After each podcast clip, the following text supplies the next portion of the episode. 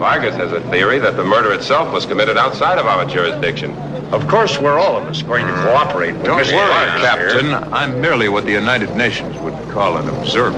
I don't talk, Red One. I'll say that for you. Uh, Mexican, I mean. Captain, you won't have any trouble with me. You bet your sweet life I won't.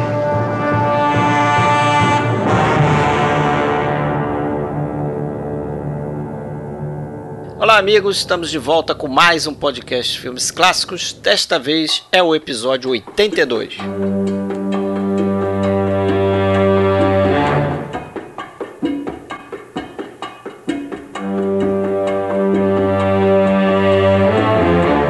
Hoje a gente traz mais um filmaço, é A Marca da Maldade, filme dirigido por Orson Welles, lançado em 1958, estrelado pelo próprio Orson Welles, Charlton Heston, Janet Leigh, Akin Tamiroff, Marlene Dietrich e outros. Marca da Maldade é um filme que não fez tanto sucesso assim quando foi lançado, mas ganhou notoriedade com o passar do tempo até se tornar um clássico inesquecível e um marco do cinema noir americano.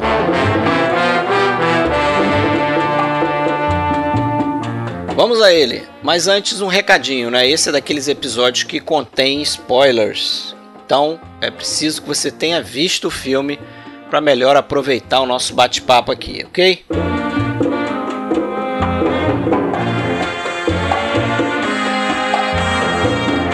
Pessoal, se você quiser entrar em contato com a gente, você pode acessar nossa página oficial filmesclassicos.com.br.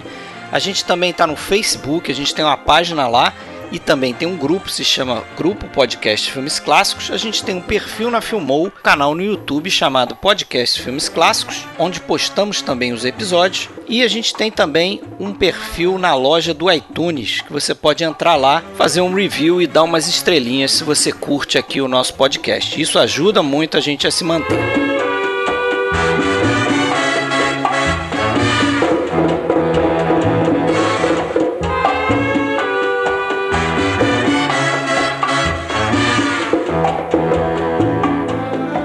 Beleza, galera? Mais um filmaço aí para o nosso podcast.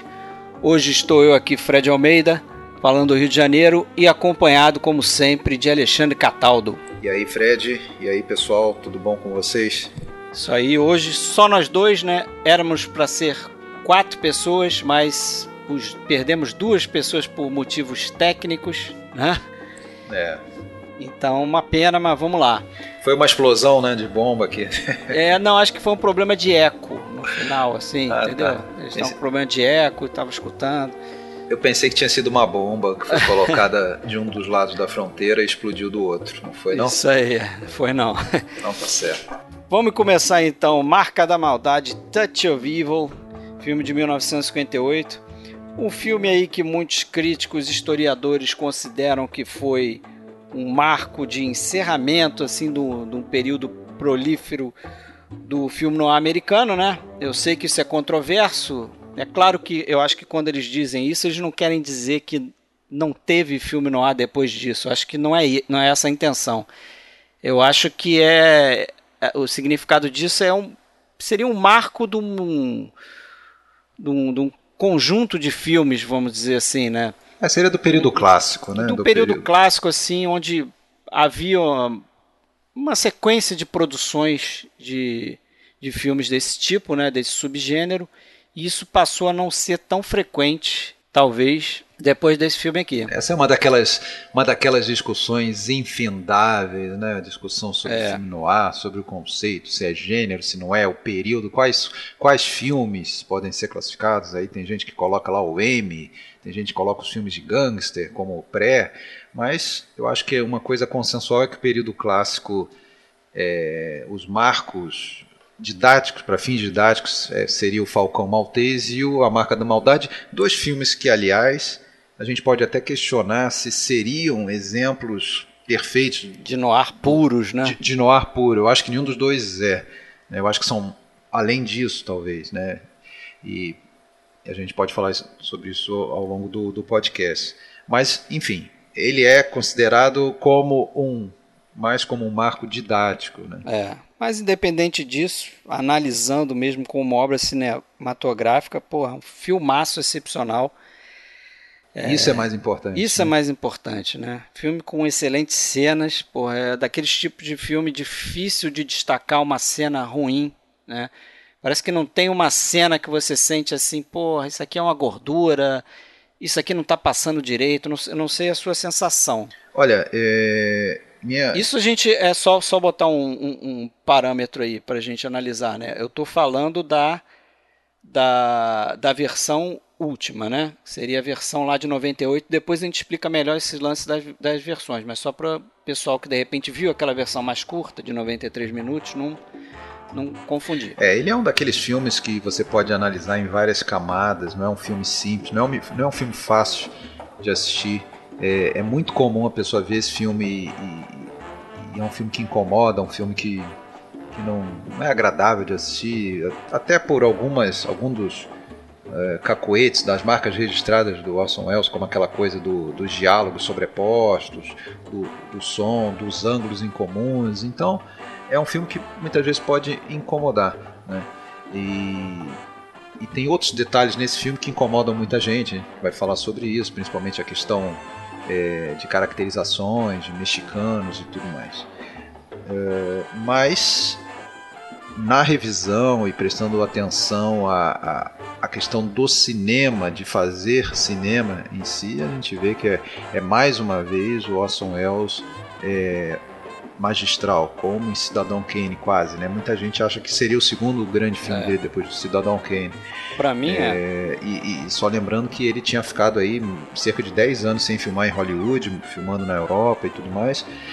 E esse aí era o grande retorno dele, ele tinha ambições, né, é, em relação a esse filme, apesar de que para o estúdio nada mais era do que um filme B, né? Tanto é começar pelo produtor, né, o Alberto Zugsmith, que era tido como o rei, o rei do filme B. Rei do filme é. B, né? É, tem, tem o que eu ouvi aí, tem duas historinhas, né, sobre como o Orson Welles teria parado nesse projeto, né? Acho que a mais famosa, é, que é contada pelo Charlton Heston, é de que ele, Charlton Heston, teria sido convidado é, para fazer o filme né? E um dos argumentos da Universal é, pô, a gente já tem o, o, o heavy escalado, né? Aquele papel do, do cara, né? O durão, o, que seria o, o, o, mal ali, né? Do, o, o, personagem malévolo da história, não sei o que, pesadão, né? Geralmente um ator mais gordo e tal. E a gente já tem escalado que é o Orson Welles. Ainda não temos o diretor, mas você gostaria de participar do projeto tal, apresentar o projeto para ele. E ele falou: pô, legal, mas vocês já pensaram em colocar o próprio Orson Welles para dirigir, né? Já que ele é um ótimo diretor e tal. E eles teriam aceitado lá num determinado momento. E tem outra versão que eu ouvi, eu não sei se você ouviu isso também, mas de que o Charlton Heston já estaria cogitando é, é, voltar a dirigir um filme nos Estados Unidos. O Orson Welles, né? O Orson Welles, desculpa. Falei Charlton Heston. Né? O Orson Welles, ele tinha atuado num filme produzido, produzido pelo Zug Smith, também pela Universal, né, chamado Man in the Shadow, que aqui se chamou O Soldo do Diabo.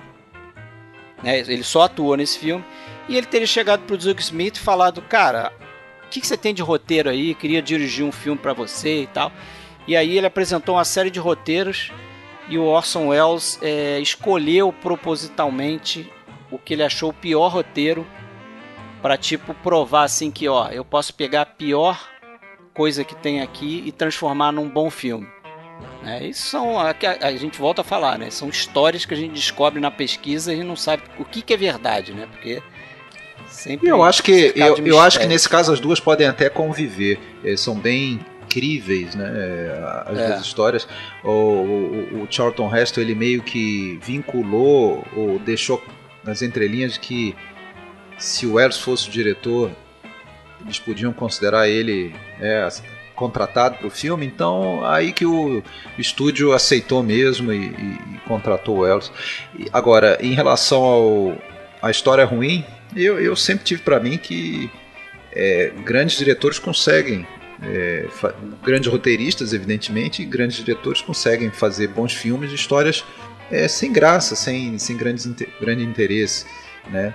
A gente tem uma série de exemplos de, desses aí, né? Todo, todo o próprio Hitchcock, é. né? Gostava Nossa. de fazer isso, pegar e esse... É, historinhas ruins e transformar em roteiro. E essa, e essa historinha lá do, do, do, do tal do Whit Masterson, né? O Badge of Evil, isso. era uma, uma história de segunda, né? Quase um nível pulp literatura. É, tinha, tinha muitas coisas é, diferentes né, na história.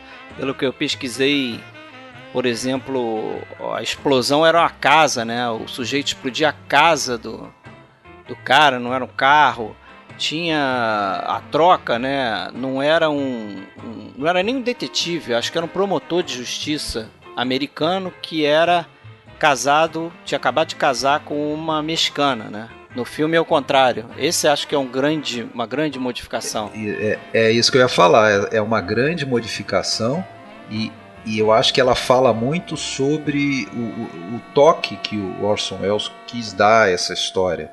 Né? Ela não é de graça, ela não é à toa. Ela, ela eu acho que está relacionada com aquele que é um dos principais temas do filme, que é a questão racial, a questão da, da fronteira México-Estados Unidos, né? a, a, a questão é, de, de relacionamentos interraciais. É, né? Você vê, por exemplo, não só o personagem do do Mike Vargas, Miguel Vargas, do, do Charlton Heston, é casado com uma americana, assim como a filha do, do milionário que morre na explosão. É, tem relações com americana, o mexicano. Ela, ela se relaciona com, com o Sanches, o mexicano. É, a gente vê os americanos é, basicamente atravessando a fronteira em busca de diversão, né, de, de bares, de prostituição, de, né? de prostituição, de inferninhos. Tem lá a figura da, da Tana, né, da Marlene Dietrich, que, comanda lá aquele, aquele inferninho. Então, é, é, é, quase o principal tema do filme essa questão racial e muita gente se incomoda com alguns detalhes de como foi abordado, mas para 1958 eu acho que o Orson Welles ele, ele foi muito feliz, muito ousado em subverter alguns clichês. Né? Ele era um, um, cara engajado nessas questões sociais, né? É, e aqui eu acho que a grande jogada foi justamente essa de colocar o, o Charlton Heston como mexicano, por mais que a gente sinta que a caracterização, né, você já falou um pouco disso, é meio esquisita, né? Você sente que ele, ele tá ali com maquiado, maquiado para ficar mais moreno, é, pintou o cabelo, o bigode e tal. Bastante maquiagem. Bastante maquiagem, carregado na maquiagem, né? E Não, isso é algo essencial a gente, pra gente falar. Tem a questão do sotaque dele, que, que é um sotaque americano, né? Não, não se fez questão de colocar um sotaque puxado pro mexicano. É, aí depois o Orson Welles explica isso pro Charlton Heston falando: "Ah, mas pensa no seu personagem, você é de família rica mexicana, você estudou em Harvard nos Estados Unidos. Você não tem o sotaque como os outros e tal". Meio uma desculpa. Mas é, é interessante que eu acho o filme duro com os americanos. Né? Exatamente. Porque o papel do herói é do Charlton Heston, né? Eu acho que esse é o grande gancho aí que o Orson Welles quis dar, né? Primeiro, então vamos voltar ao, ao, ao, livro, né? Que era invertido, né? A gente tinha um, um mocinho, um herói do filme que era americano. Ele era botou, americano. ele inverteu, ele fez o herói ser mexicano. Aí muitos criticam, ah tá, mas o herói mexicano para ser herói tinha que ser interpretado então por um galã de Hollywood branco. Ah, é. quer dizer que Ok, ele, ele deu isso, mas eu acho que ele fez isso muito mais para botar o dedo nessa ferida, até meio que para ironizar essa situação. Muita gente só consegue enxergar ali a, a, na superfície o quanto ridículo é ele, praticamente como um blackface lá do, do, do Al Jolson, né? é. né? Aquele cara pintado. Agora, a gente esquece que nós temos ali um ator russo também de cara pintada fazendo, fazendo mexicano. mexicano. E muito bem, né? Que é o Akin Tamirov. Diga-se né, de passagem, acho que o sotaque dele ali é. Agora, eu acho que o grande, o grande problema é, o, é, realmente são os estereótipos e, a, e, e as, eh, os preconceitos que estão na gente, é, é, plateia, quando a gente vê isso. Porque Hollywood, desde sempre, mostrava os mexicanos como? Com a pele bem morena, gordinho, bobinho, é, inferior. Essa é a realidade. Você pega os filmes até então, naquela época, Você não vê é, os mexicanos como heróis. Como Geralmente é uma figura de, de, de, de cômica, né? Cômica, meio capacho. engraçada. Capacho do, do, do, do- no- nos faroeste e tudo mais, ou o vilão. Né? Então começa que nesse filme nós não temos somente que o que o, que o, o, herói do filme ele é mexicano. Não é, é- é- não é só isso. Ele é um mexicano educado. Ele é um... Ora, e por que não? A gente não tem é, americanos de ascendência é, mexicana, de pele morena, e o contrário, não pode ter? Não pode ter um, um- um mexicano meio que mestiço? Sei lá qual é a ascendência dele. Né? Com certeza tem, a gente sabe que tem, com certeza temos, tem mexicanos louros, de olho claro e tudo mais. Porque a gente é que quer sempre que seja aquele estereótipo, né? Então se aparece um mexicano claro, a gente acha estranho. Mas eu acho que ele foi muito feliz, ele não fez isso, isso de graça, ele colocou isso ali justamente para chamar a atenção disso, né? E, o- e a figura decadente é justamente a dele, né? A dele, Orson Welles, como personagem, como o Hank Quillan, né? O policial Amoral. decadente, amoral, Amoral, racista, que né? tem um, no fundo uma justificativa, né? Não pro racismo, mas para aquela obsessão dele de plantar provas, né? Que é com, a his- com aquela história é, que passa meio batidinha ali da, da esposa dele, que foi É, morta isso. E nunca foi solucionado o crime e tal. E, e desde então ele convive com essa meio que culpa, né? Pois é. Mas eu acho que isso aí também, é essa questão dele plantar provas, que é, eu acho que o, a grande maldade dele, que é colocada no filme, é, a- fica, fica claro que ele tenta fazer isso baseado no instinto, né? Que ele, É uma coisa meio absurda. é, baseada no instinto que ele sabe que o cara é culpado. E, inclusive, naquele caso ali do filme, se prova verdadeira a Prova intuição verdadeira. dele, né? Como Não. deve ter sido em outros casos. Todos Mas- os palpites dele, assim. É, mas aí como está no como o, o, o, o mocinho do filme, o herói do filme, o, o Mike Vargas, é, ensina entre aspas, né? Porque não é caso de ensinar, mas ele dá a sua lição de moral para o Queen. Ele fala, bom, a gente está no Estado democrático, né? O cara, é, ele é inocente até que você que tem que provar que ele é culpado, né? Sem- evidentemente sem forjar provas, né? E, e naquela cena magistral, né? Que é muito falada a cena da- de abertura, mas tem aquela cena do apartamento do, do Sanches, que é uma cena fantástica. Eu acho que são sete minutos, uma coisa assim. Tem um corte para fora e depois volta, mas a, a- a filmagem da parte de dentro foi toda feita direto também, né? É, foi feita com um rolo só, né? 12 minutos. Que depois foi montada intercalando aquela saída dele, que ele Intercalando. vai Ele, ele- telefonar. ele faz três cenas, né? Ele faz uma cena dentro do apartamento, do, do telefone e depois volta pro apartamento. Mas, Mas, na- naquela cena ali fica claro a, a- o, a- como que é abjeto o personagem do Han Quinlan quando o, Sanches nervoso fala em, em espanhol e ele fala eu não falo me- mexicano e dá um tapa na cara dele, quer dizer, aquela coisa do de tratar eles como se não tivesse direitos, né? Sem, é, brutalidade policial, né? e Com racismo, com tudo misturado ali. E o, e o que é pior é que, aliás, algo que é bem comum né, nessas sociedades é, onde a corrupção é, é, vinga, né? Como a gente infelizmente vê muito até no Brasil de hoje, ah, figuras como essa, ele é um cara insensado, né? Ele é celebrado como um grande policial. Ele é, ele é um mito, né? do- do- entre os americanos. Tanto é que tem a figura do é, do Menzies, né, que é o, o parceiro dele, o Joseph Kaleya, que é um baita personagem do filme também, que ele idolatra, né, o, o, o Quinlan, né? É um herói É. pra ele, né? Ele acha que o Quinlan é Deus na- no céu e o Quinlan, Quinlan na terra. Mais uma virtude do roteiro, né? Colocar um personagem assim, porque depois é ele que vai participar da, da derrocada final ali do personagem, E né? isso é muito legal, né? Esses personagens assim que que mudam, né? Que, que, que evoluem, que mudam de lado no meio, que, que né? cai a ficha. Isso é, É, torna o personagem torna interessante. é. A, a coisa interessante, né? Vamos falar do plano inicial aí, Opa, e depois a gente volta nisso do apartamento, que tem muita Claro. coisa para falar. claro. Falar desse plano inicial aí que é, é super celebrado também, né, cara?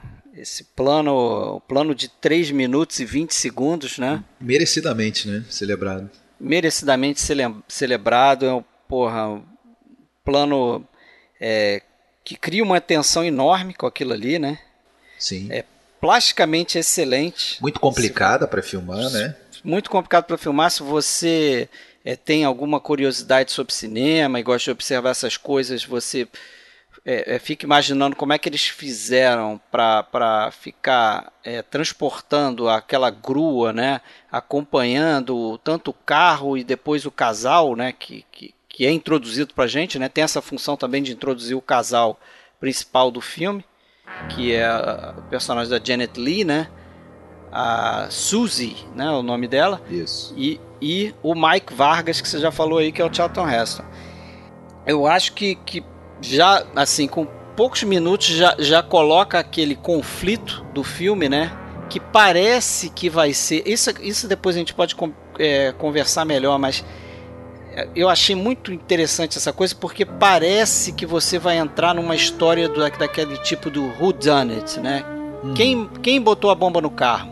Isso. Isso é que a gente quer saber com o filme, mas eu acho que o filme se transforma em outra coisa. Mas eu acho que depois que a gente vê o filme, quando vê uma segunda vez, a gente entende que tem uma função nessa, nessa cena magistral. Ela não estava ali só para mostrar a maestria do Orson Welles, em, a engenhosidade em fazer um plano de 3 minutos e 20 sem corte. É, repara só, que, que a gente até comentou agora há pouco, que era um dos principais temas do filme, a questão da fronteira, né? dessa convivência é, rancorosa entre México e Estados Unidos, uma cidadezinha decadente, e como é dito no próprio filme, né? as cidades de fronteira trazem o que, é, o que, é, o que há de pior em cada um do, do, do, dos países. Né? É, então, começar um, um filme com uma cena que começa de um lado atravessa a fronteira e termina a ação daquela cena no outro lado, eu acho que ele já estabelece ali essa conexão né, dos dois lados. Tanto é que ao longo do filme, depois a gente às vezes se perde, a gente não sabe mais onde é que está. É, e, e, é intencional, né? Você não sabe que lado da fronteira você está. Então eu acho que isso ali já foi para estabelecer a fronteira como um elemento chave do filme, né? Essa, esse vai e vem, meio que. Tem ali um, um policiamento na fronteira, um posto de fronteira quase pro forma, né? Só para dizer que tem, mas é nego vai e vem de um lado para o outro como quer, né? É, e disse que esse plano foi dificílimo de fazer, né? Não só pela essa parte técnica, né? De você acertar tudo é, durante 3 minutos e 20, todo o enquadramento e movimento dos atores e das pessoas que vão passando, né? Tem uma hora que tem um, um cara lá com uns bodes, com umas cabras e tal. Só o controle disso já seria difícil. Agora você imagina que eles tiveram que fazer umas cinco vezes, né? Porque eles chegavam no final justamente nesse policial da fronteira e o ator errava o diálogo dele e se virava para o Orson Welles e falava: Senhor Welles, desculpa pelo erro e tal. Aí o Orson Welles na sexta vez ou quinta vez, sei lá, falou para ele: Cara, faz o seguinte. Você, se não lembrar do seu diálogo, você só mexe, mexe a boca, depois a gente dubla. Mas pelo amor de Deus, não vira e fala comigo. né? Pra gente fechar o plano já aqui. Tava, e já tava começando a aparecer a claridade do dia, porque foi filmado a madrugada. Viraram é. a madrugada fazendo a cena. Aliás, muitas cenas do filme foram filmadas à noite mesmo. Né? Isso. É, é, interessante essa coisa do. do eu só, só percebi agora nessa revisão Vê se eu tô equivocado, mas o filme se passa em horas. um, dois dias, 24 horas, né? De uma noite a outra noite, praticamente, sim, sim. né? É, nunca sim. tinha reparado nisso. E foi filmado ali naquela região de Venice, né? Venice, é, Venice na, na Califórnia, né? Na Califórnia, né? É um lugar que era muito requisitado para filmagens externas, já desde a época do cinema mudo. Tem filmes, muitos filmes do Buster Keaton, até do Chaplin, Harold Lloyd, filmados ali. Justamente porque, bom, para o estúdio era um filme B, então nem pensar ter a despesa de filmar lá na fronteira mesmo, numa cidade de fronteira. Né? E, é. e Venícia era uma cidade com uma arquitetura já meio demodê, decadente, tinha, passava aquela coisa de, de cidade decadente mesmo, que era o que o, o Wells queria, né? Então, toca para Venícia mesmo. é, a gente falou da imagem, né? Mas o som é, nessa cena também como idealizado pelo Orson Welles é uma coisa muito bacana, né? Porque ele teve uma ideia de justamente nessa concepção de misturar ali, é, é, mostrar uma, uma região fronteiriça, ele teve a ideia de, enquanto o casal ia andando e o carro ia passando e tal, é fazer um mix de, de, de ritmos latinos, mexicanos. Então, por exemplo, o cara começa ligando o rádio do carro, né? O, o casal lá que vai ser explodido começa ligando o rádio do carro, a gente escuta um ritmo latino ali do rádio dele. Daqui a pouco eles passam, né? Entra o casal Janet Lee e Charlton Heston e eles passam em frente a um bar e, e, e a música do bar que sobressai e tal. Né? Isso foi um dos grandes problemas que teve quando é, a Universal assumiu o controle do filme para montar, que eles simplesmente pegaram e meteram uma trilha do Harry Mancini, que é o compositor desse filme, botaram inteiro ali, botaram crédito ali, atrapalharam a cena totalmente. Né? A gente pode comentar mais quando a gente falar das versões. É, mas é, já que estamos falando da cena, outra coisa que o, o, estúdio mexeu que atrapalhou essa cena foi querer colocar os créditos iniciais. Né? Isso, né? que eu falei, né? Porque, porque você tira a atenção, né? Você começa a querer ver, pô, ah, que legal, quem, quem é o roteiro, quem é a fotografia, quais são os atores e tal. E tira o foco, você tem que estar tá prestando atenção nas coisas que estão acontecendo ali, né? Pois é. Bom, o fato é que essa cena é, é com razão, considerada um dos melhores planos sequências da história do cinema. É, pode ser citado, tanto é que, como costuma acontecer, um caso assim, foi muito é, homenageada, né? É, citada, referenciada, copiada, tanto em outros filmes como em séries de TV. Recentemente, aquela série Better Call Saul, que eu assistia, é, faz um início de episódio com uma abertura semelhante na fronteira Homenagem, também. Né? Um caminhão atravessando a fronteira, México, é, Estados Unidos, e, e, e tem um plano de sequência também bem elaborado, né? Mas só que, pô, a gente tá falando de 2015, 16, recursos bem melhores para fazer esse tipo de coisa do que era naquela época, né? É, com certeza, né? E, e, a gente fala muito da parte técnica, mas a tensão criada no, no, com a história da bomba no carro, né? É bem aquele tipo de suspense Hitchcockiano, né? Ah, sim. Que a gente sabe que a bomba tá no carro e fica aquela tensão de, pô, quando é que aquela bomba vai explodir? Até se você for, for, for cuidadoso, estiver vendo o filme pela primeira vez, você notar, ele bota o relógio em, em, em, tantos minutos lá, dois minutos e alguma coisa, três minutos, dá pra ver que é ali naquela região. Então, se você quiser acompanhar o tempo, você pode, né? Pô, você sabe que daqui a três minutos vai explodir a bomba. É, agora é tão interessante que, como você falou, né? Isso acaba sendo o o MacGuffin quase do filme, né? Essa coisa da, da do crime em si, né? É. Que a gente mal fica sabendo quem são aquelas. É um... No final é revelado num diálogozinho é, sem muita importância, né? Quem são aquelas pessoas? Não, não, não é nem quem é o culpado, mas quem, é, ah, quem, quem é o, o milionário Qual americano. A importância dessas pessoas, é, né? Quem é a garota de programa, enfim, é, não é dado muita atenção para eles. Aqueles personagens não, não são minimamente conhecidos não tem empatia, né? né? A gente, é, a gente não vê ele direito e tal, só sabe que é um americano que foi se divertir, pegou uma mulher lá no, no México e está levando para os Estados Unidos no carro. Só, basicamente é isso. E agora, aí quando tem o primeiro corte e entra a explosão, aí naturalmente é uma filmagem de arquivo aquilo ali, né? Não foi, não foi filmada uma explosão. Né? Não, não, não explodiram o Cadillac. que bom. Não tinha nem dinheiro para isso.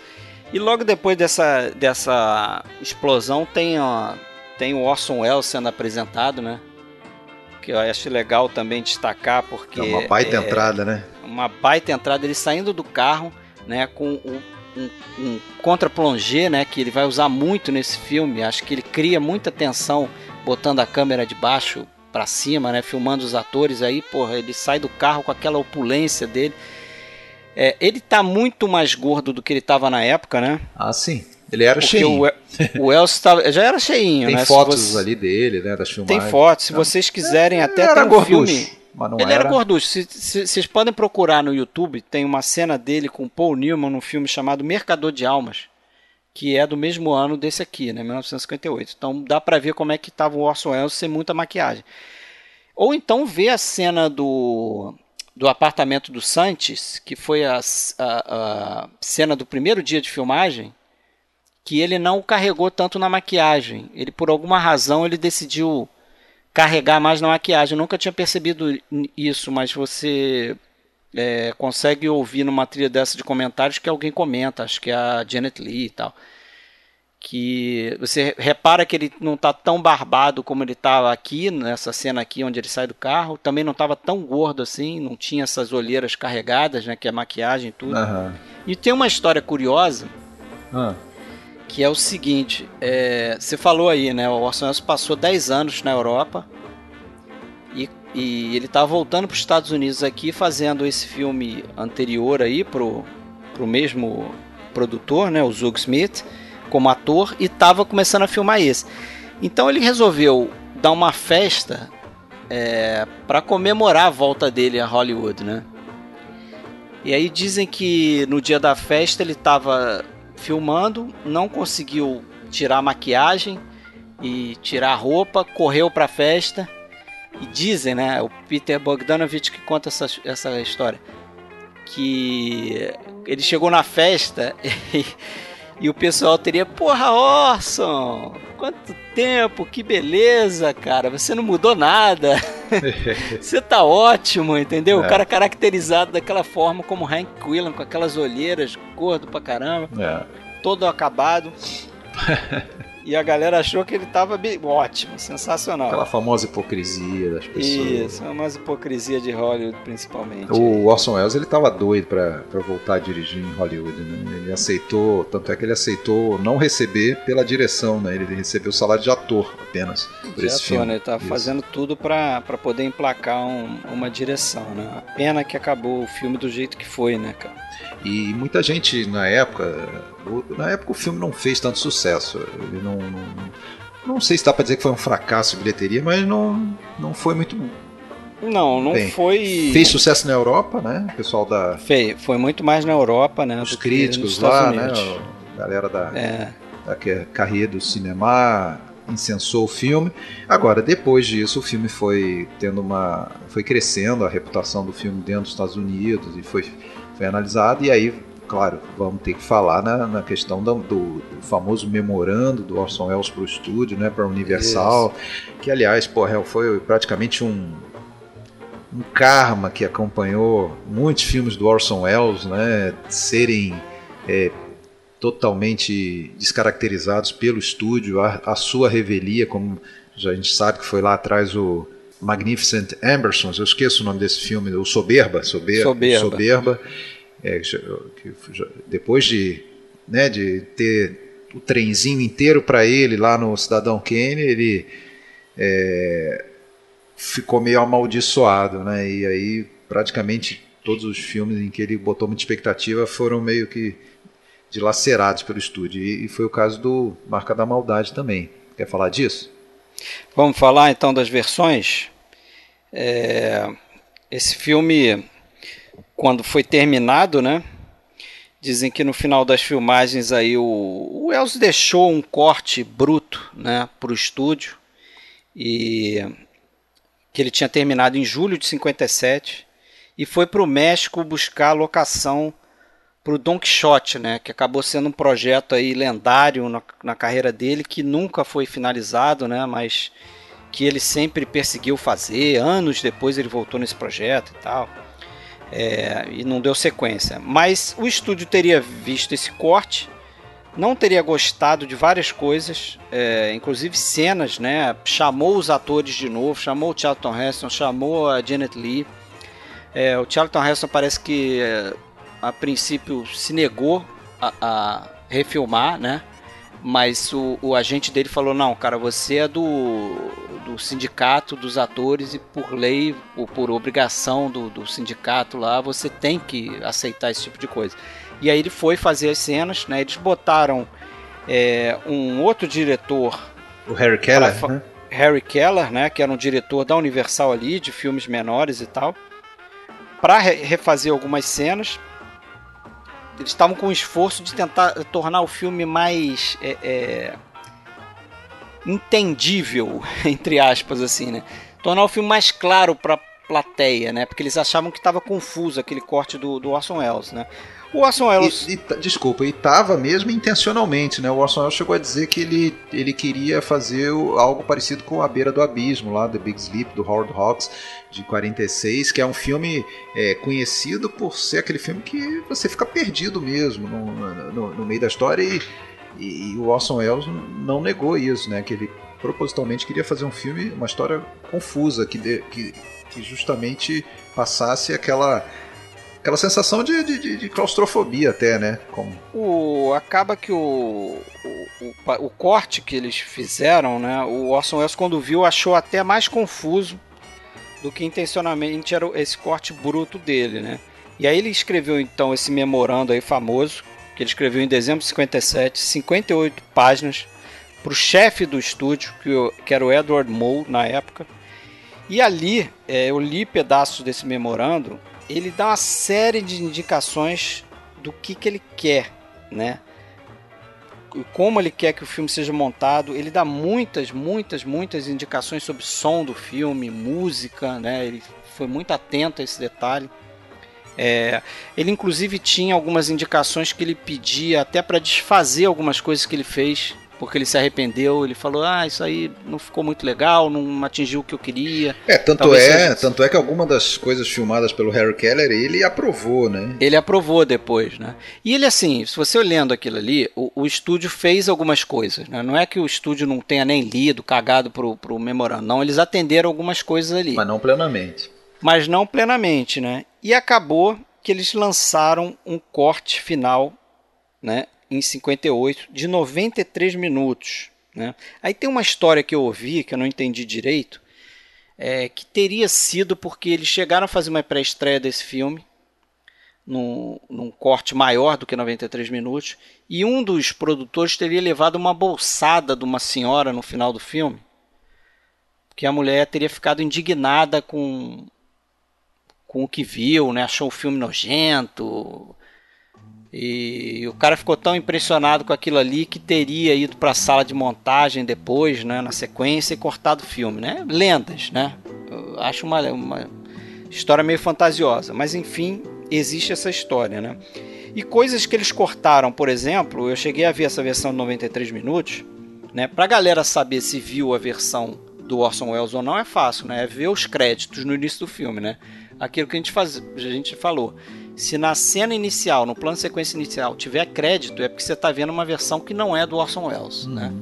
Sim. Você está vendo ou a versão de 93 minutos, que foi lançada no cinema, ou você está vendo o que eles chamam de preview version, que é de 108 minutos, que é um corte que foi feito depois em 1976, quando a Universal é, redescobriu o filme lá nos seus arquivos e, e, e lançaram maior e lançaram no cinema porque o filme já tinha ganho ali uma certa é, notoriedade. É, né? mas era uma propaganda enganosa. Eles lançaram essa versão em 76 dizendo que era a versão do diretor cortes, e tal, mas é... não, não, era isso também. Não era também, não era o que o é, essa versão de 108 minutos aí, versão do meio que eles chamam de preview version, não atende o memorando do do, do Orson Welles, né?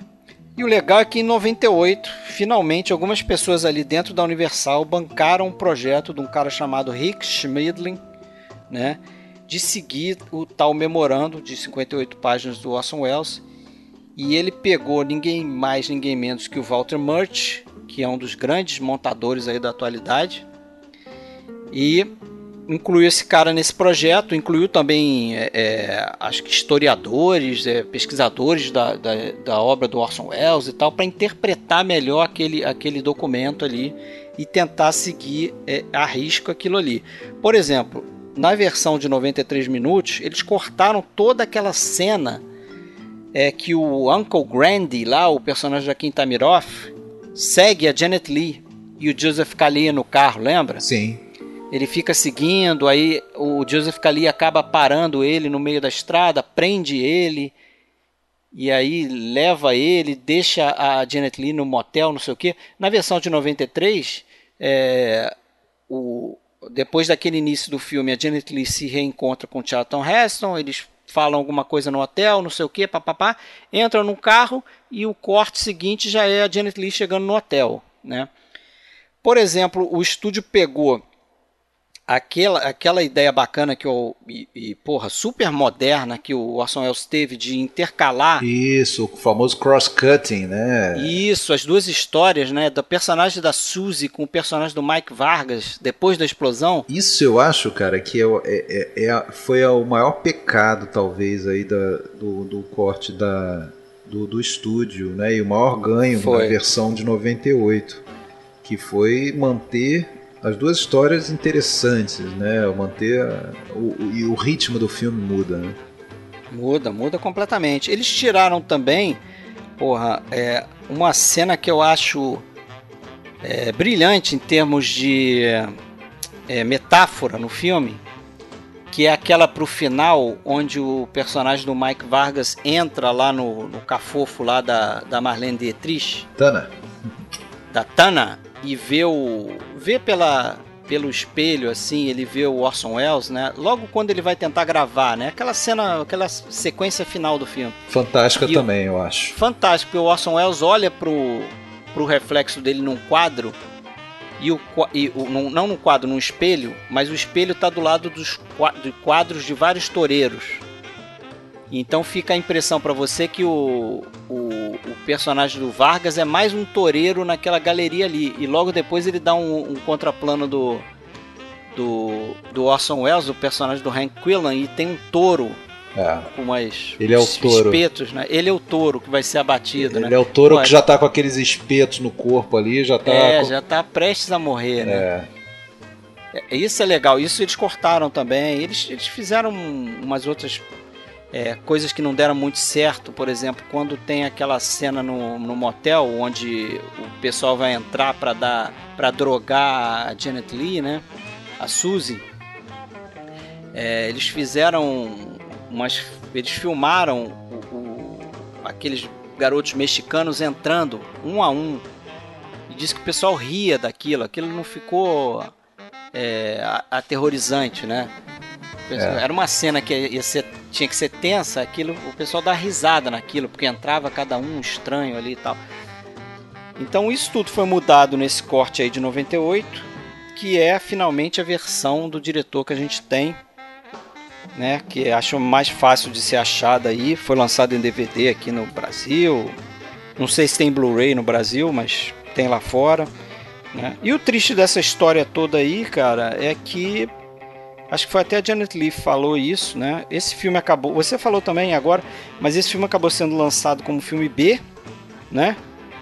né? Uma segunda atração, né? Era, era a segunda atração da noite, né? Naqueles programas duplos. Isso. De um filme que era estreado, veja só, pela Red Lamar, dirigido pelo próprio Harry Keller, produzido pelo Zug Smith. E era o mesmo diretor de fotografia, né? O mesmo diretor de fotografia, o Russell Matty é um filme chamado The Female Animal, que, porra, ninguém lembra dessa porra hoje. é? é verdade. E aí o filme foi meio que enterrado aí, mas finalmente o, né, o tempo acaba fazendo a gente redescobrir o filme, né? Que bom, é. né?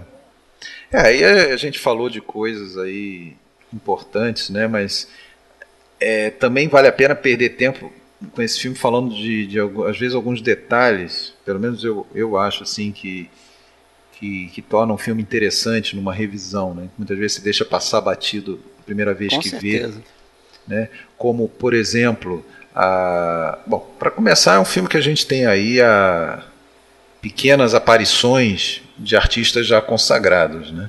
A gente tem um grande parceiro do, do, do Orson Welles aí desde lá do Cidadão Kane, que é o Joseph Cotten é. Ele, inclusive, não está nem creditado no filme, ele faz aquele médico legista. Isso, aparece no ele, início e no final do filme. Aparece né? duas vezes no filme, inclusive, estranhamente, na primeira aparição, ele é dublado pelo próprio Orson Welles. Ah, é? é, não sei se você voltar a escutar lá, é, é a voz do, do, Orson Welles quando ele fala. Não reparei, mas imitou bem. A gente tem a Jaja Gabor, que, que faz uma, uma pontinha, é a dona do, do bordel. É, dizem, dizem que a Jaja Gabor entrou nesse filme porque ela era namorada do Zug Smith, né? É isso. aí o Zug Smith teria visto a conta aí, a Marlene Dietrich. É, a Marlene Dietrich ele não sabia que ia estar no filme, né? Foi uma surpresa. É. O Orson Welles é, era amigo da Marlene e chamou ela para participar do filme. Ela parece que em uma tarde filmou a- a- as cenas dela, que eu acho que são duas ou três cenas no máximo que ela aparece. Acho que são três. É, e todas ali naquele aquele cabaré dela, não sei se é um cabaré, uma casa de. Não, é um prostíbulo, né? Enfim. É. E, E uma na rua, né? Que ela faz na rua E- ali no e- final. e é na rua no final, é verdade. E, e- e o, quando isso foi mostrado, aí ele. Ele falou, pô, se você botou a Marlene, que é sua amiga, bota uma amiga minha também nesse filme. É, Que era justamente a Jaja Gabor, né? é. Já. Tem- já ah, diga. Não, eu ia falar, continuar nessa linha dos atores, né? É, Tem o Akin Tamiroff, que você falou, né? Sim. Que, porra, é uma. É uma Uma das. baita atuação, cara. É, eu, eu- exatamente. Eu acho que esse- pensar nesse filme é pensar na- no, no grande, aquele vilão, mas um vilão de segunda, né? Aquele vilão que não é o vilão muito ameaçador, mas é, parece que ele é, é o vilão júnior, praticamente. Ele, ele perto do do, do Queenland, ele é, ele é fraco, né? Ele é fraco. Tanto exatamente. é que ele leva a pior, né? Tanto é que ele é o meio que É. usado, usado pelo Queenland. Né? Outra transversão do filme, né? Porque te dá aparência. Eu acho o personagem do, do, do Tamiroff muito bacana porque, cara, você, você fica na expectativa. Ele eu, é ridículo, ele é patético. Não, ele é patético, mas assim, você fica na expectativa de que em algum momento ele vai ser envolvido na história do- da explosão, É verdade. né? Você fica assim, pô, esse cara deve ter, deve ter um dedo nessa explosão. E aí quando você percebe que não tem, você entende que a função dele é, é, é, é suportar toda a ideia por trás do personagem do Hank Quillan, né? Verdade. É, porque acaba que o filme é do Hank Quillan. A gente entra depois É nesse, nesse, nessa, nessa coisa aí. Mas continuando com os atores aí, tem o Joseph Kalia, que você já falou, né? Tá muito bem, eu acho a representação dele, né? Do cara que é, é- é, como eu falei, ele idolatra o parceiro, né? É um mito para ele.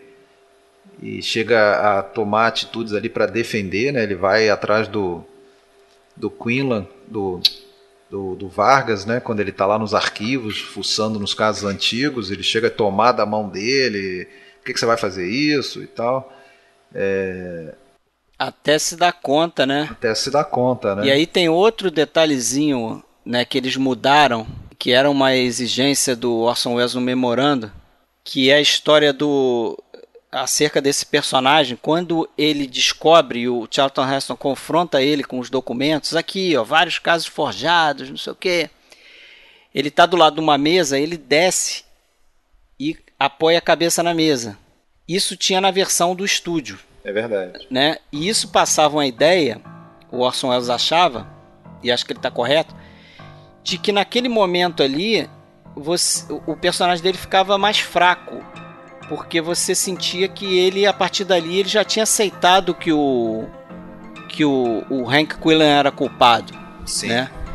E, e o Orson Welles queria que tirasse justamente esse plano dele descendo e apoiando a cabeça assim pesarosamente na mesa, porque se tirasse aquele plano ali, ele ficaria mais enigmático. Você acharia que, pô, esse cara Você tá decidido. Você não sabe ainda se ele tá decidido a ajudar o Vargas ou não. Na verdade, até pra mim, pelo menos, e inclusive agora na revisão, até ali a, aquele momento em que o Vargas vai visitar a esposa que está na cadeia e aí o, o Mendes chama ele depois que ele sai ali pro canto e aí mostra a bengala que o Quinlan esqueceu no quarto do hotel. Até aquele momento não fica claro pra mim é, Que lado ele tá, né? de que lado ele tá, mas não, não, não é isso. É que depois fica claro também que ele participava da- das maldades do, do Quinlan, mas meio que de inocente, sem saber. Ele próprio não sabia que as, sabia que as provas eram É, ele era botadas. enganado também. Ele era né? enganado. Tanto é que ele chega naquela cena do, do, do, do quarto do, da- do apartamento do, do Sanches é, e fala: Ah, ele viu, mais uma vez ele conseguiu. O Quinlan é, ele- é ele demais. fica genuinamente empolgado, Ele né? fica empolgado. Por ter descoberto. Ah, se fosse uma cobra me picava, não sei Mas aí é que tá, é, vendo o filme, eu, é, e mesmo revendo, naquela cena, você fica na dúvida se o personagem do Mendes está fingindo aquela crença de que a prova foi encontrada mesmo, Se ele tá só Se fazendo. ele acredita, se ele tá né? só fazendo um teatrinho ou se realmente ele acredita. Aí no final a gente vê que ele realmente acreditava, realmente É. ele confiava no, no, no Queen. E você lembra dele no, no filme Capitulou Sorrindo? É, Que ele faz. The Glass Joseph- Key. The Glass Key, isso. Não, acho que é o The Glass Key. é, o Aque- The Glass aquele Key. com o Alan Ladd lá? Com o Alan Ladd e a Verônica. Lake, que ele faz o Nick Varna.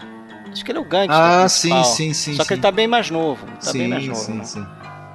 Eu vi esse filme há muito tempo, não tô lembrando da cara dele, mas eu sei que ele já era bem rodado, né? É, tem, tem também aí a participação do Valentim de Vargas, que faz o Pancho, né? Na verdade a gente não sabe o nome dele, mas a Janet Lee É, é. chama ele de Pancho, até meio racista De e tal. maneira racista, né? É. E, e ele foi um ator, ele fez Sete Homens e um Destino, acho que você vai lembrar, ele é um dos Sim. bandidos principais lá do Calveira. E ele fez um filme que eu não sei se você viu, o Atari. Não, Atari eu não vi. O filme do Hard Rocks com John Wayne, ele tem um papel importante também. Eu joguei muito Atari na infância, não, tô brincando. eu sei que o do filme é com H, mas eu não assisti. É. Tem a Janet Lee, né? É, a Janet Lee, cara. Janet Lee tem a historinha, né, que o papel foi oferecido pro agente dela e o agente recusou sem falar com ela, né? Achou o salário muito baixo. E aí o Orson Welles, já imaginando que isso aconteceria, ele escreveu uma carta direto para Janet Lee, dizendo o quanto que ele é, ansiava por poder trabalhar com ela e não sei o quê.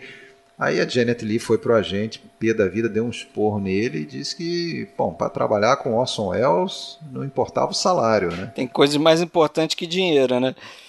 Agora tem uma série também de atores ali daquela trupe dele do Mercury. Agora, né? só- agora só uma coisinha antes de passar para outro.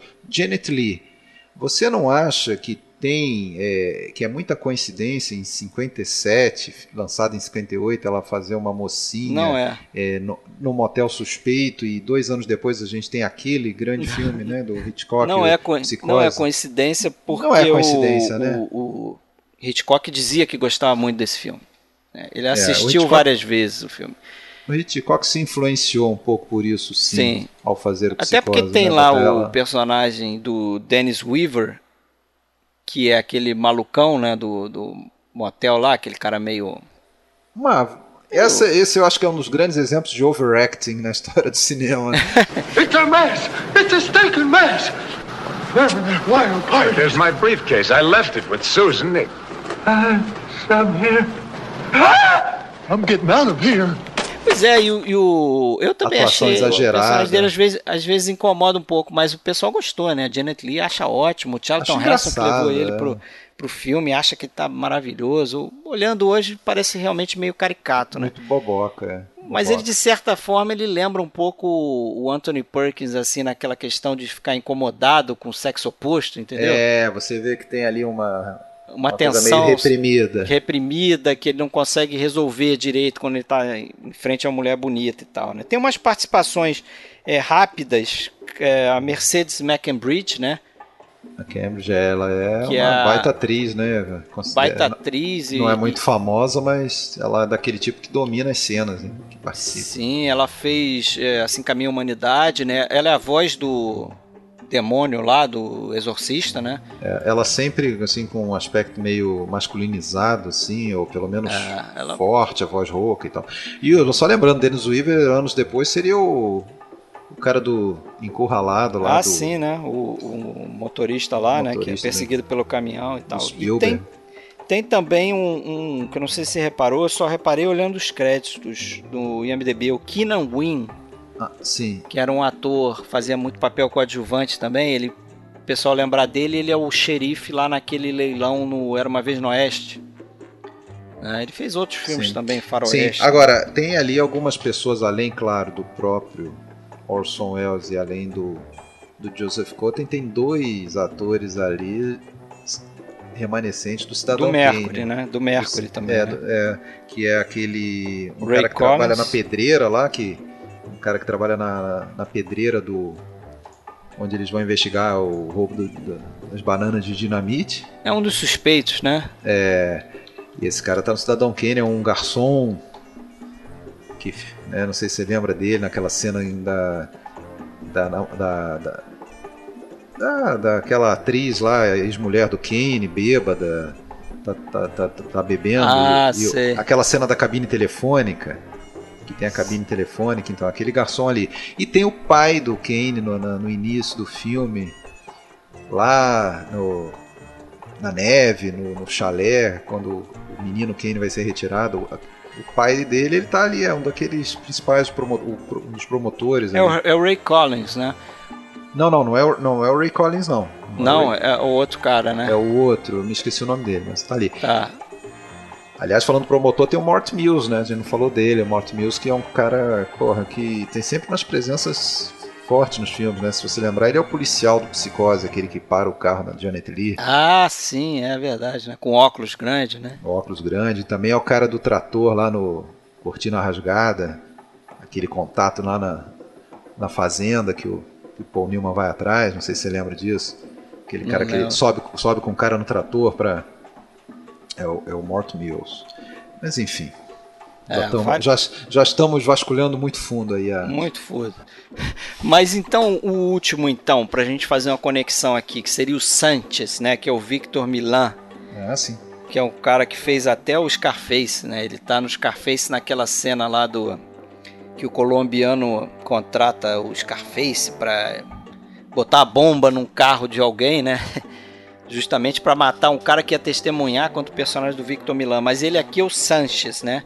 Que tem aquela grande cena, aquele grande plano sequência que você falou aí, que é cortado, né? Dentro do apartamento dele, que é um plano central pro filme, porque é quando a gente descobre junto com o, o Vargas que o o Hank Quillan planta é, provas, né? Aham. contra as pessoas que ele considera culpado. Mas o barato desse, desse plano aí é que, porra, foi uma grande sacação do, do Orson Welles. É, que eles, ele, esse plano, essa sequência, né? Tava, tava no cronograma projetada para ser feita em três dias de filmagem, né? Essa do apartamento? Essa do apartamento. Três dias de filmagem. Aí o, o Orson Welles, no primeiro dia de filmagem, né, é, começou a ensaiar com os atores para fazer essa cena. Essa cena seria a primeira, né, ia é, é, ser filmada em três dias. Aí começou a ensaiar de manhã cedo. Ensaiou a manhã inteira. Aí ensaiou quase a tarde inteira. Né? Parece que lá pro final da tarde, 5 e meia, 6 horas, que eles começaram a abrir câmera, né?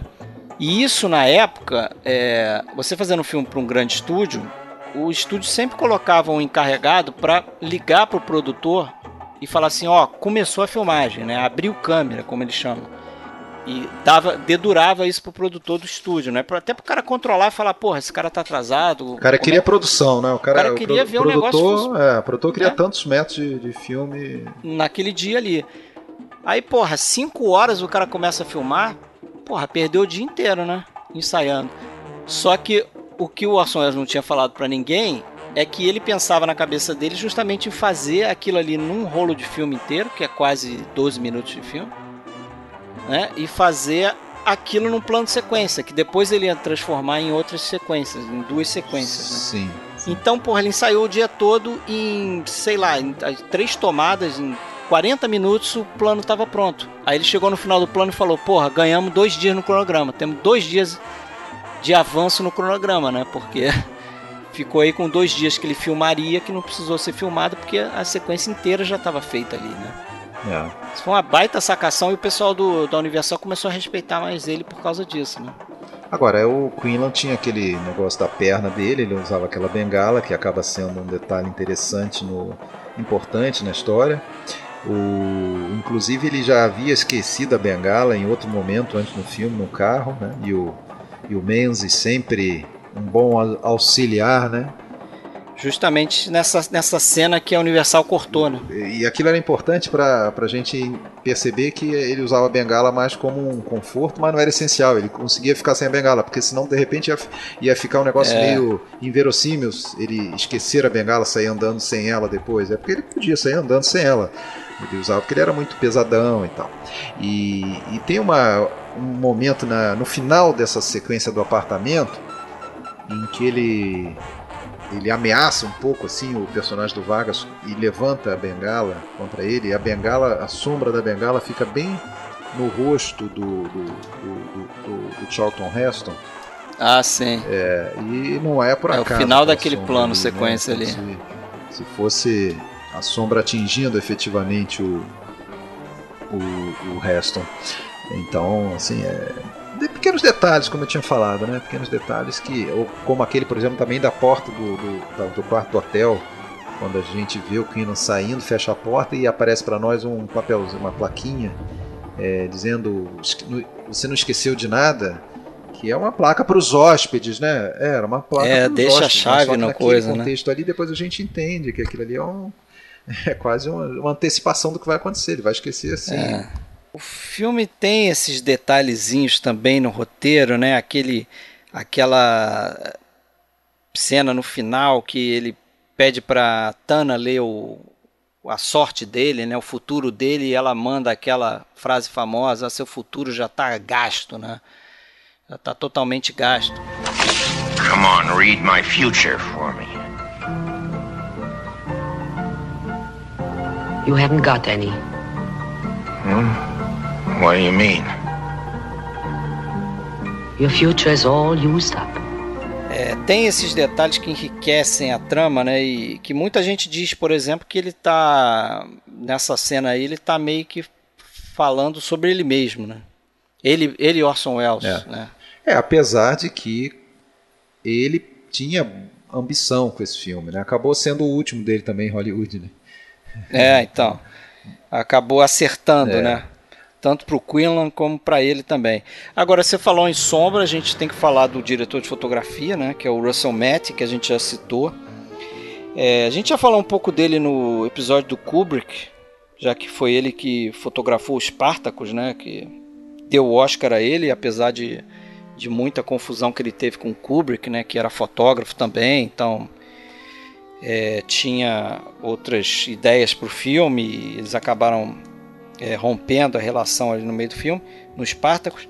Mas aqui, porra, é, é brilhante a fotografia dele, né? Ele era conhecido por ser um cara, um mestre no uso de contraste, né?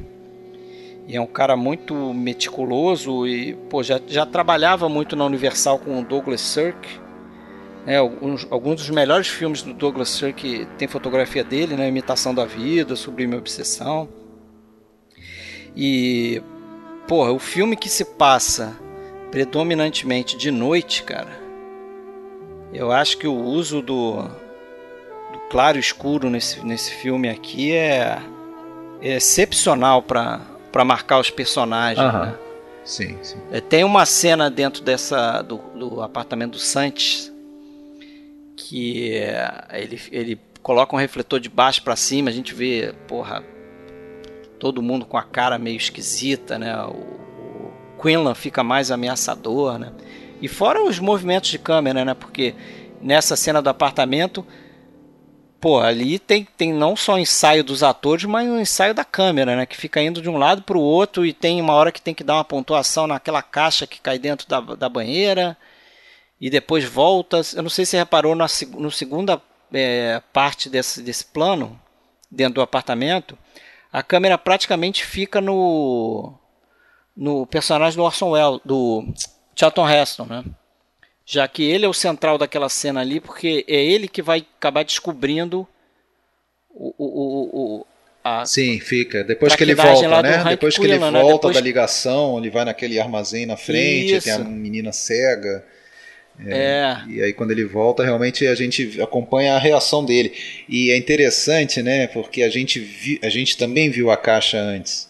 A gente viu Sim. a caixa, assim como ele viu a caixa quando foi lavar a mão. Então a gente está com a gente sabe a gente que está com né? ele, a gente está do lado dele, né? A gente sabe que o que que é a verdade, o que que é a mentira. E isso, assim, é inevitável, né? A gente se posicionar e tomar partido do, de quem está do lado correto. Tem outros detalhes interessantes de fotografia desse filme, que é aquela, né, marco que, que esse filme é nos Estados Unidos de ter o primeiro filme onde eles é, colocaram a câmera presa no carro, né? E, e, e, fizeram a cena dentro do carro, porque como era feito antigamente, e até nesse filme aqui, se você reparar, é, tem uma cena do Charlton Heston com a Janet Lee no início do filme, que é naquele velho estilo Hollywood, né? Os dois estão no carro, o Charlton Heston está dirigindo, e no fundo a gente vê um back projection lá.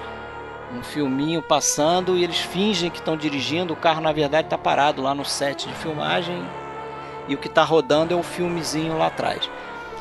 Só que tem um grande plano conhecido que é o do Charlton Heston com o personagem do Mort Mills. Mort, Mil Mort Eu Mills, acho sensacional essa cena, cara. Que ali eles realmente pregaram a câmera no capô do carro, arrancaram o para-brisa e o Orson é a Welles. primeira vez, né, que isso foi feito no cinema com diálogos, né?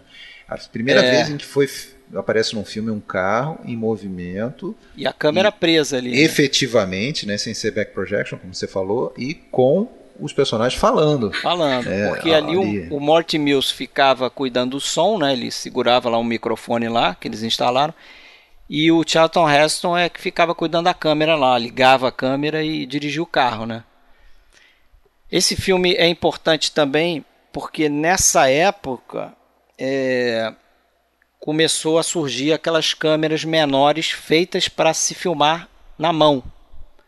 Né? E tem um plano do elevador e outros planos do filme também que o, o Russell Mary faz isso com, com a câmera na mão, né? Não sei se é ele ou o operador, eu acho que nos Estados Unidos o diretor de fotografia não pode operar a câmera, né? Eh, Tinha um operador de câmera. Mas é interessante. Você lembra daquela cena que ele entra no elevador, né? E o, Sim. e o Mike sim. Vargas vai pela escada e chega antes aham. e tal. Aquilo ali, a câmera na mão dentro do elevador mesmo, né? Não é um set nem nada. E aí, e efetivamente, Charlton Heston precisou subir rapidinho. Bem bacana. Mas o elevador era devagar, né? Então, É. É engraçado que ele comenta, né? Ele, uma trilha de comentários da, da versão de 98 e ele comenta, "Ah, naquela época era tranquilo eu fazer isso. Mas hoje em dia. E ele chega, abre a porta lá no andar de cima sem estar nem um pouco ofegante, né? Ele falou, hoje em dia eu já não sei se eu conseguiria. Bom, pelo menos não ia, eu ia estar um pouco ofegante. já mais velho, né? Não tinha jeito. Agora, é, até uma das últimas coisas aí. Não sei se tem mais coisas para falar, mas uma coisa legal que a gente começou a falar, mas eu gostaria de voltar e concluir. Que essa história, para mim, grande sacação do filme é que acaba que a história não é sobre o Crime. sobre o crime, A explosão. não é sobre o- o- os recém-casados, né? O, o Charlton Heston e a Janet Lee, né? O Vargas e a Suzy. O filme no final é a decadência do Hank Quillan. Né? Eu acho que essa história está meio escondida, né? Parece que a história principal fica meio escondida nesses, nesses detalhes. Isso, é. Do Tanto, plot, é que, né? tanto é que no final a gente fica sabendo que o cara que foi preso e que a gente tinha uma certa pena dele, ah, preso injustamente, é, excesso da, da- abuso policial do Quinlan, e na verdade ele era mesmo culpado, né? Isso aí. Confessa, né? É, confessa, e, assim, a gente. Isso já não é tão já não é mais importante naquele momento saber, saber daquilo. Não muda nada. É, tanto é que gente. surge num diálogo do Morty Mills com a Marlene Dietrich, né? A gente não vira e fala assim, ah, então tudo bem, então o Quinlan fez certo mesmo. Não, a gente não, não muda a impressão Ah. do- de tudo que a gente viu ali, né? Diz o, o Charlton Heston que no final da filmagem ele teria chegado assim numa festa pro, pro Orson Welles e falado assim, pô, é, adorei participar do filme, uma honra e tal, ter trabalhado com você, é, mas eu percebi que você é, fez uma cena ou outra comigo para para dar entender que a história é sobre o meu personagem, sobre o Vargas. Mas eu sei que na no final das contas a história é sobre a derrocada do Hank Quillan. E o Orson Welles teria falado para ele: ah, que bom então que a gente não vai ter problema na sala de montagem. né? Porque realmente o filme é sobre o, o Quillan, né? Sim. Aí a morte dele, né, naquele lixão, né, naquele é, canal de é, é poluído, podre, né, cara? podre. E é, eu acho que é uma cena antológica, aquela em que no final ele acaba sendo morto pelo cara que idolatrava ele antes, né? É, pela aquela. Não só com tiro, né? Mas com a traição, né? De, de ter levado o microfone, né? E gravado a voz dele. Tem aquele plano é, bacana que eles recuperaram também na versão de 98.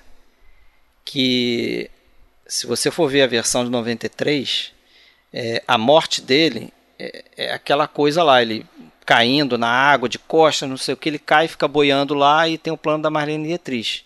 E aí depois, ou antes, eu não sei, eles mostram o plano do, do Morty Mills fechando o gravador. Sim. E o Orson Welles queria que esse plano, um plano detalhe assim dele fechando o gravador, ficasse intercalado na queda dele na água. Porque ele queria passar a ideia de que, porra, ali, ó, fechou o gravador, ali que ele morreu. Né? A gravação é que acabou com ele. A gravação que matou ele, né? Outra metáfora do, do negócio. Sim. E ali, na, ali a gente tem aquela famosa fala da personagem da Marlene Dietrich, né, a Tana. Well, Hank was a great detective, all right. And a lousy cop. Is that all you have to say for him? He was some kind of a man. What does it matter what you say about people? E depois emenda, o que, que adianta dizer o que, que a gente acha das pessoas agora, né? Realmente não muda nada. Mas é, é, um final melancólico, mas é um final é, que ressalta o, o heroísmo do, do personagem do, do, do, Vargas, né? do, do Charlton Heston, e a, e a, e a redenção né? do, do Menzies. Né? Infelizmente morre, mas é, morreu por uma boa causa, né? Morreu fazendo a coisa certa. É, morreu para cima, né? Tentando fazer a coisa certa. Né? A redenção mesmo. E, e, aí, e aí é que eu volto ao que eu comentei no início, de que eu, assim como lá no Relíquia Macabra ou Falcão Maltês, eu, eu, eu defendo a tese de que não se trata de um filme propriamente no ar, porque lá a gente tinha muito mais um, um detetive protótipo de James Bond, um cara que resolvia a parada sozinho, o um cara que era tentar, é, tentavam manipulá-lo, todos os, os, outros personagens, principalmente a, a Bridget da Mary Astor, tentava manipulá-lo e, e, ele não caía na, na, teia como tradicionalmente cai o, o, o Fall Guy, né? É, o Fall Guy, o protagonista do filme no ar. Aqui também a gente não, não tem esse personagem, a gente tem um personagem heróico, um personagem vilão, e, e, e, não tem, a gente não vê uma, a, de, a decadência do, do mocinho. Né? A gente vê o bandidão que no final vai se dar mal, né? O bandido não, né? O policial bandido, o policial, policial bandido que vai se dar mal. E a gente não tem aí uma uma femme fatale, a gente não tem uma é, pelo contrário, a gente tem uma de certa forma uma ladeira acima para alguns personagens, né? Que, que então, por isso que eu questiono um pouco essa coisa no ar. Mas ele tem, ele pode muito bem ser enquadrado. Eu acho que isso é irrelevante, porque eu acho que o filme é muito maior pode, que isso. eu acho assim, sendo o, o Orson Welles quem ele é, né? Ele é um cara que é, é, o tipo de diretor que faria esse filme, como fez, evidentemente, mas é um filme que, que de alguma forma, é uma releitura do gênero. Né? Sim. Né? É verdade. Ele, ele, ele vê tudo que passou com algo que ele ajudou um pouco a criar, né? Afinal de contas, Cidadão Kane é influência para o filme noir também, sobre diversos aspectos, né? Acho que até por isso consideram muito esse filme como o fim do período clássico do noir, porque também, né? Terminaria numa nota altíssima, né? Porque esse filme para mim é excepcional. Eu aprendo a gostar dele cada vez que eu vejo. E e pesquiso sobre. É um filme que cresce nas revisões. Certo? Certo. E, claro, a gente não falou muito, mas merecia também o uso do som, né?